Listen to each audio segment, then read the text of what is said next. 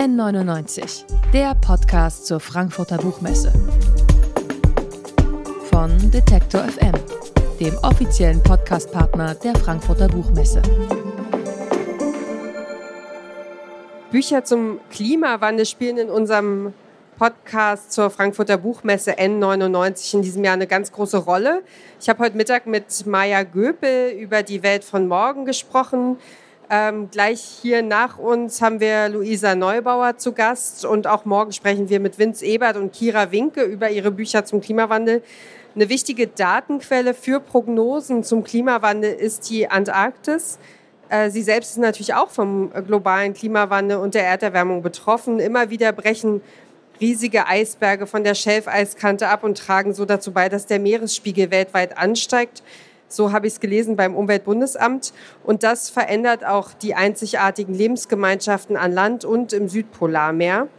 Ähm, bei mir ist der Verleger Lars Müller von Lars Müller Publishers. Das ist ein Verlagshaus in Zürich, das seit fast 40 Jahren internationale Publikationen veröffentlicht. Und wir wollen über Antarctic Resolution sprechen, ein Band, der im vergangenen Jahr zum 200. Jahrestag der Entdeckung des Südpols erschienen ist. Ganz herzlich willkommen hier bei uns auf der Bühne bei Detektor FM, Herr Müller. Vielen Dank. Der Band beginnt mit einem Zitat ähm, des Entdeckers und Zoologen Epsley Cherry Garra.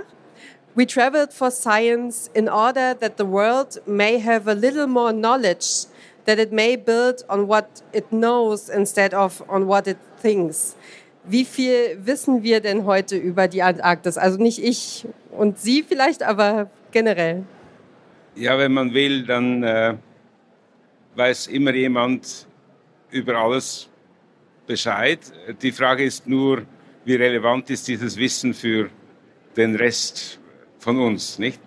Und bei der Antarktik ist es so, dass das ja doch ziemlich weit weg ist und eher so von, von Mythen und äh, auch die Entdeckung war so ein bisschen mythisch verklärt. Äh, tatsächlich ist, ist, die Antarktik aber der, der siebte Kontinent. Es ist äh, ein Kontinent, der zehn Prozent der festen Weltoberfläche äh, einnimmt und wie wir wissen, mit, von Eis bedeckt, Kilometer dickes Eis. Und dass dieses Eis schmilzt. Ja? Also das ist eigentlich so dieses Wissen, was wir äh, uns teilen und dass da unten eben nicht die Eisbären leben, sondern die Pinguine. So. Und irgendwann erschöpft sich dieses Wissen und jetzt ist eigentlich wichtig zu, zu sehen, dass irgendjemand wie jetzt Julia Foscari, das ist die Herausgeberin, die Initiantin dieses Buches, ähm, sich nicht zufällig, sondern halt mit Beschäftigung irgendwie diesem Kontinent mal mit einem Blick genähert hat, der vielleicht über das hinausgeht, was der Geograf oder der Geologe äh, beschäftigt, sondern sie hat eigentlich angefangen, Spuren der Zivilisation in der unbewohnten Antarktis, sogenannten unbewohnten Antarktis, äh, zu erkunden, als Architektin, die sie ist, und hat das in, in äh, Seminarien an der AA Architecture Association in, in London äh, betrieben und festgestellt, dass so, ich kann es jetzt nicht auf die Zahl genau sagen, aber zurzeit irgendwie 56 Forschungsstationen und etwas gegen zweieinhalbtausend Menschen auf der Antarktis leben. Wahnsinn, ja, das ist sehr, genau. sehr viel. So, gut, die Leute sind beschäftigt mit Forschung, weil man kann sagen, dass in diesem Eis eigentlich die Geschichte des Planeten konserviert ist. So. Und das ist das eine. Das andere ist natürlich, dass so auch Begehrlichkeiten schon äh, äh, angemeldet wurden für die Zeit, wo eben die, ich die Antarktische Konvention, das ist so ähm, 1948 ist das beschlossen worden als quasi eine, eine entpolitisierte Zone, also dass es eigentlich ähm, keiner Nation zusteht, außer für die Forschung äh, dort irgendwie ähm, sich zu beschäftigen. Ja? Also dass sie im Grunde niemandem gehören darf. Genau. Mhm. Also, oder, oder, uns allen. Das ja, wäre noch, schön, wär noch ist, schöner, das oder? Ist hübscher, das stimmt. Genau. Und, und auf der Grundlage äh, ist natürlich, also natürlich so Verdachtsmomente, ja, wenn man die Nationen, die da vertreten sind, anschaut, ähm, dass da eben schon auch im Hinblick auf dieses Auslaufen dieser Konvention 2048 doch schon äh, die Absicht besteht, da zu schauen, ob da nicht Rohstoffe äh, vorhanden sind. Man weiß mittlerweile, ja, es hat, und zwar massenweise, ja, seltene Erden bis, äh, also wirklich äh, sehr Reichtümer, wenn man will. Und jetzt ist die Frage, die gelingt es uns da, diese Konvention so weit zu erneuern, dass das vielleicht so bleiben darf, wie es ist. Ja? Gut. Ähm, das deutet darauf hin, dass dieses Buch eben, darum ist es auch so dick geworden und so schwer, äh, eben diesen Kontinent so in, in vielfacher Hinsicht zu beleuchten und zu verstehen versucht und zu sehen, dass das eben geopolitische Zusammenhänge hat, aber eben auch massive ökologische Zusammenhänge, weil äh, die, die Erderwärmung, die wirkt sich dort unten dann unmittelbar aus. Ja? Also vielleicht anders als am Nordpol.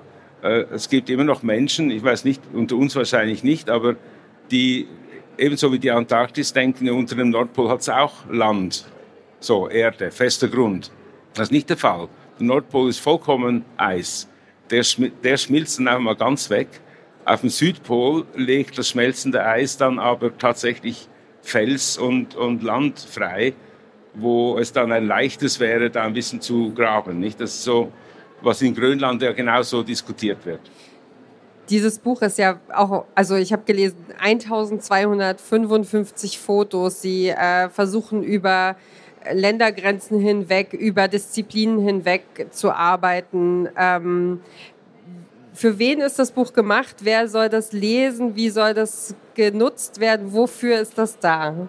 Genau. Ähm, also wenn man mein Verlagsprogramm anschaut, dann sieht man schon, dass eigentlich ein großes Vertrauen auch äh, dem, dem, dem Bild geschenkt wird, also die visuelle äh, Mitteilung eigentlich.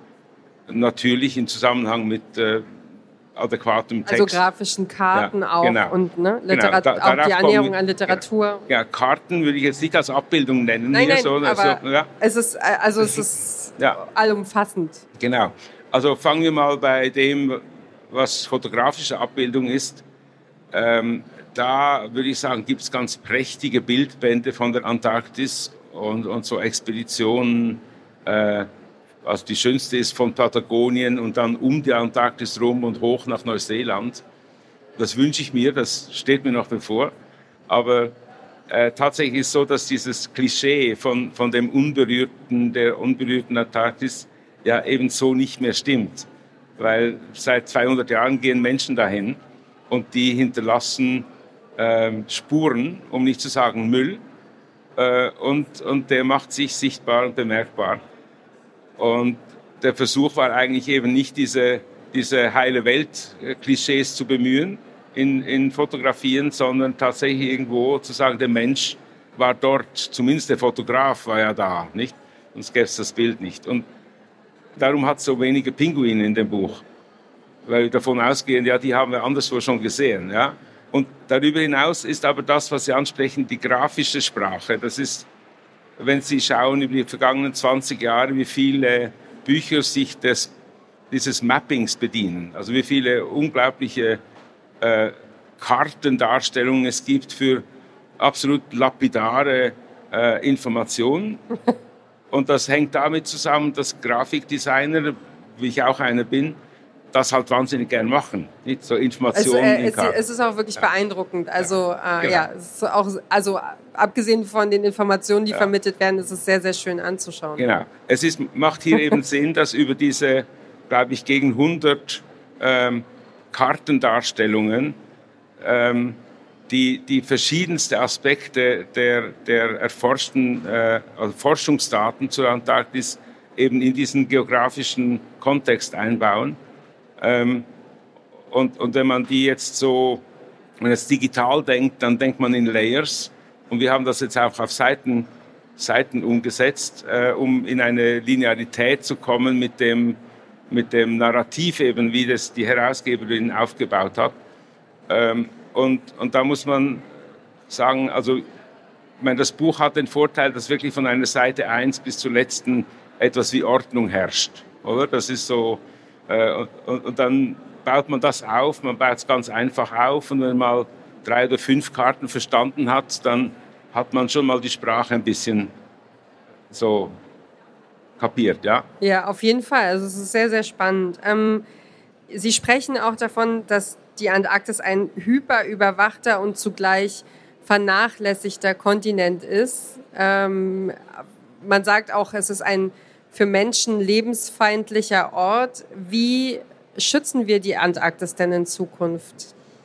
Ja, das Problem ist eben, dass die Interessen so verschieden sind. Also, dass es so eben diese politischen Begehrlichkeiten gibt einerseits äh, und andererseits die, die Neugier der Wissenschaft, also die, die Hoffnung, dass es so etwas wie Erkenntnis gibt, die wir andernorts auf der Erde nicht finden.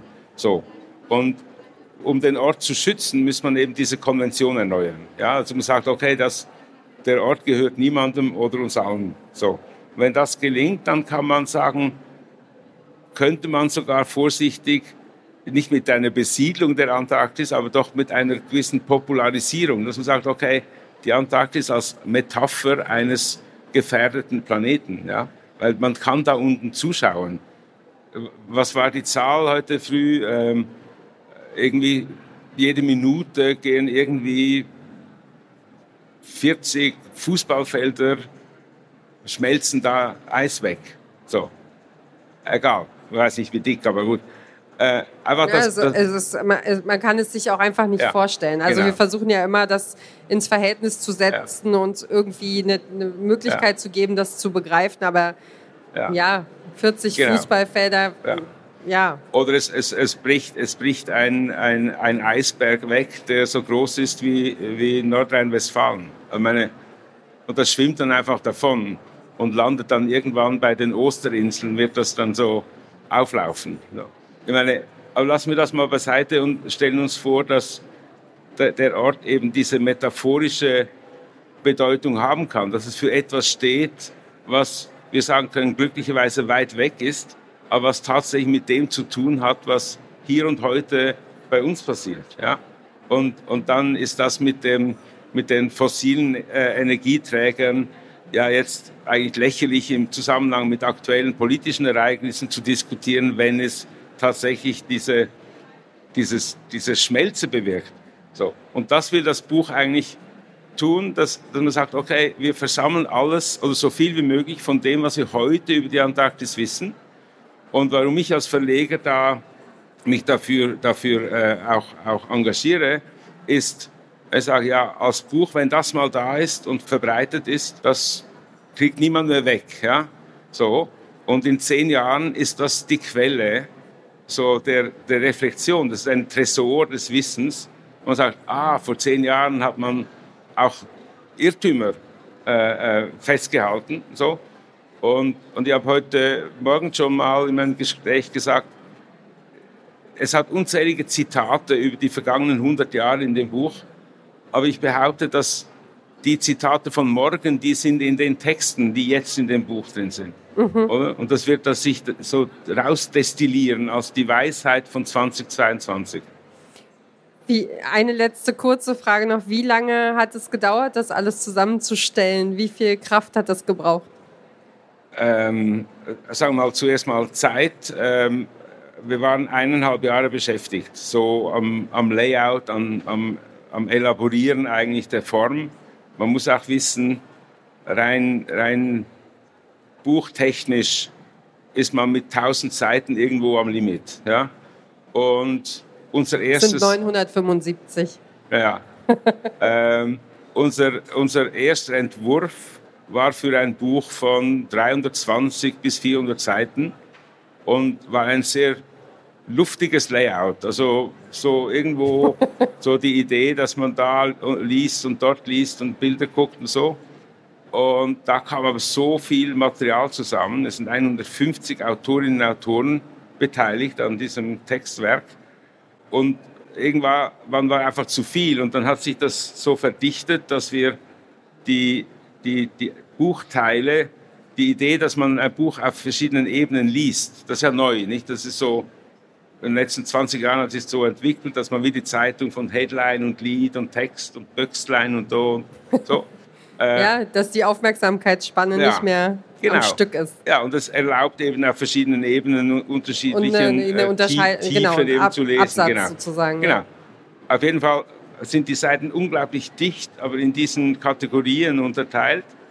Und was eben riesen Spaß gemacht hat, wir haben dann noch zusätzlich Farbe, wir haben so eine Flash Orange zu Hilfe genommen, um gewisse Sachen zu betonen oder die Aktualität darzustellen oder silbrige Farbe als, als Unterlegung. Also es soll auch eine visuelle Unterhaltung sein, sage ich mal. Also wenn es das, also es ist eigentlich toll, wenn man lernen darf und dabei unterhalten wird. So. Und das ist Ihnen ehrlich gesagt, wenn ja. Sie mich fragen, voll gelungen. Ähm, ja. Antarctic Resolution, herausgegeben von Julia Foscari von Unless, ist bei Lars Müller Publishers erschienen hat, wie gesagt, 975 Seiten und kostet im deutschen Buchhandel zumindest, glaube ich, 64,99 Euro. Vielen, vielen Dank für das Gespräch. Danke auch. N99, der Podcast zur Frankfurter Buchmesse. Von Detektor FM, dem offiziellen Podcastpartner der Frankfurter Buchmesse.